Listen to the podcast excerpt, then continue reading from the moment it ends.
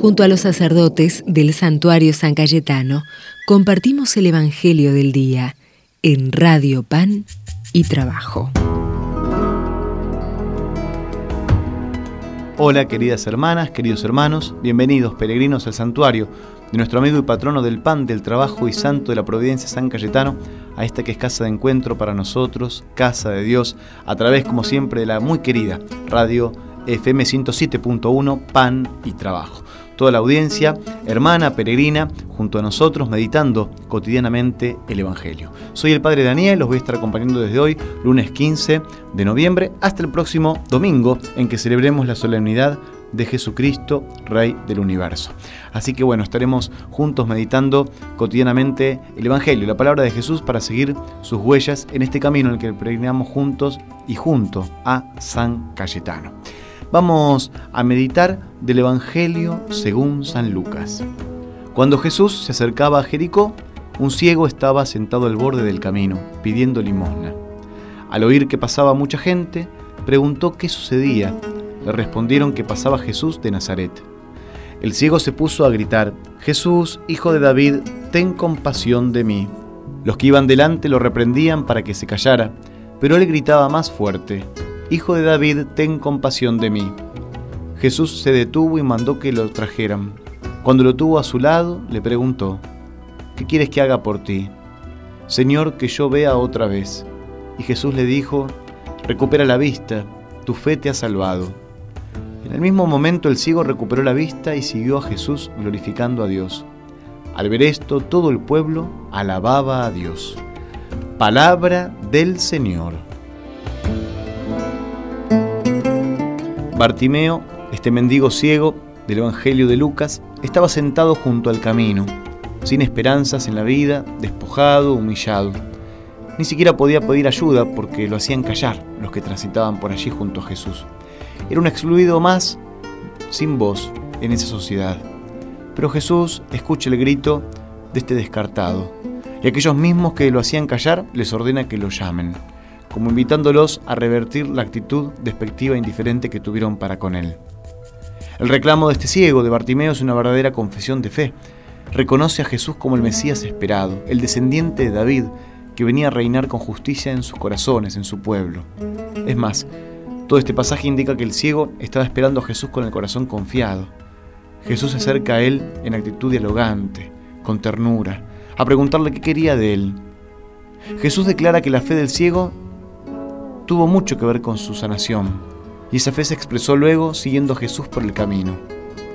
Ese ciego que ansió tanto recobrar la vista, habría podido dedicarse a tantas cosas que podría haber soñado en su ceguera, y sin embargo, su reacción ni bien recupera la vista, es simplemente seguir a Jesús.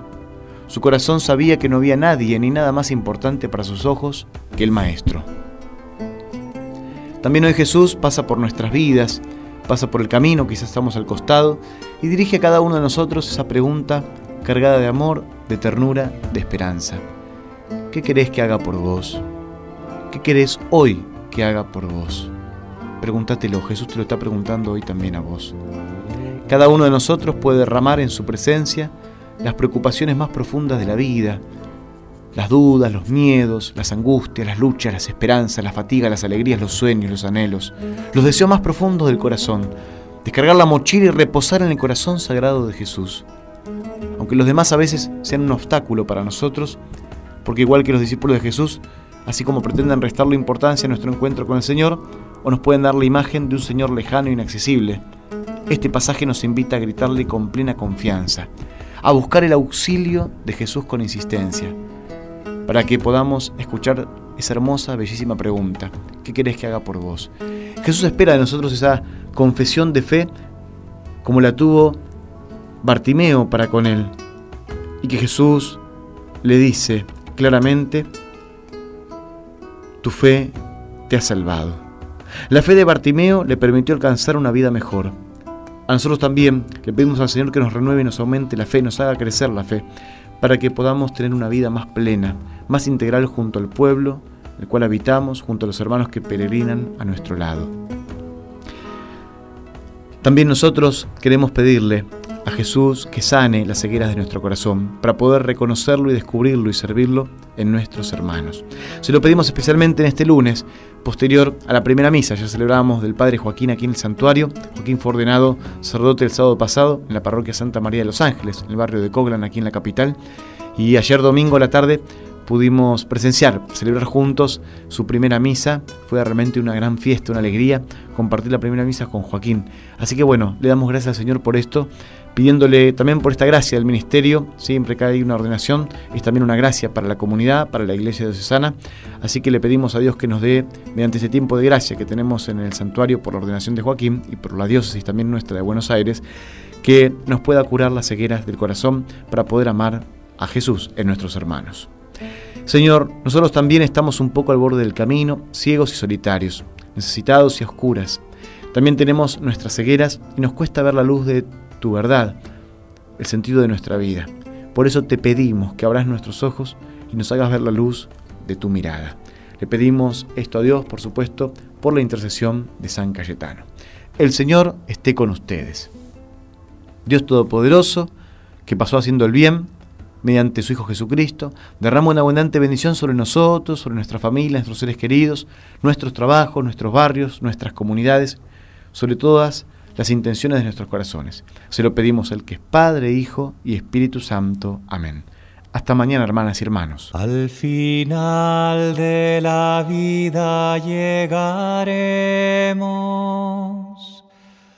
con la herida convertida en cicatriz.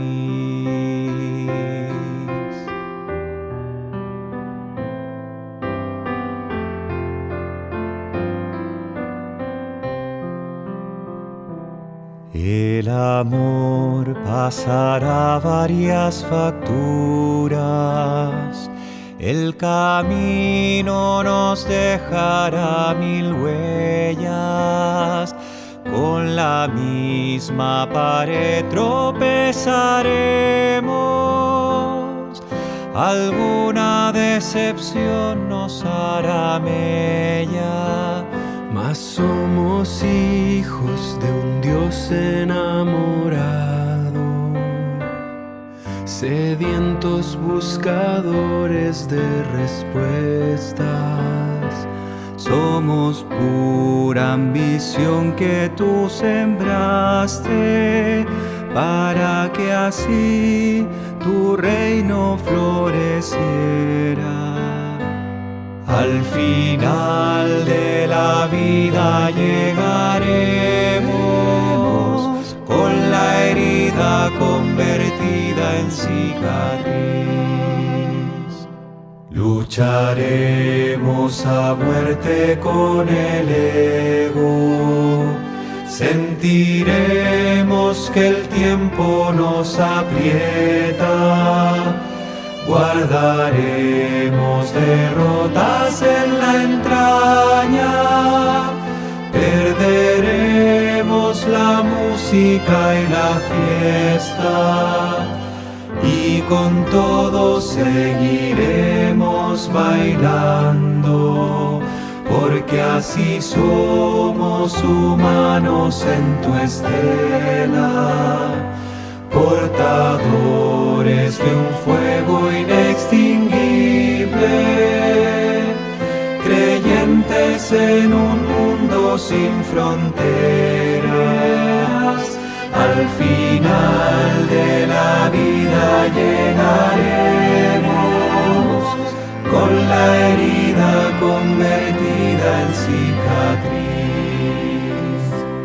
Somos fragilidad entusiasmada, soñadores que no se desesperan.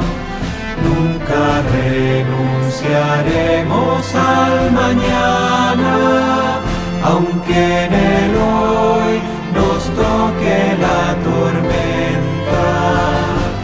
Y si acaso se agrietan los motivos por los que un día elegimos tu bandera, agrietados seguiremos caminando que tu evangelio es ahora nuestra tierra. Al final de la vida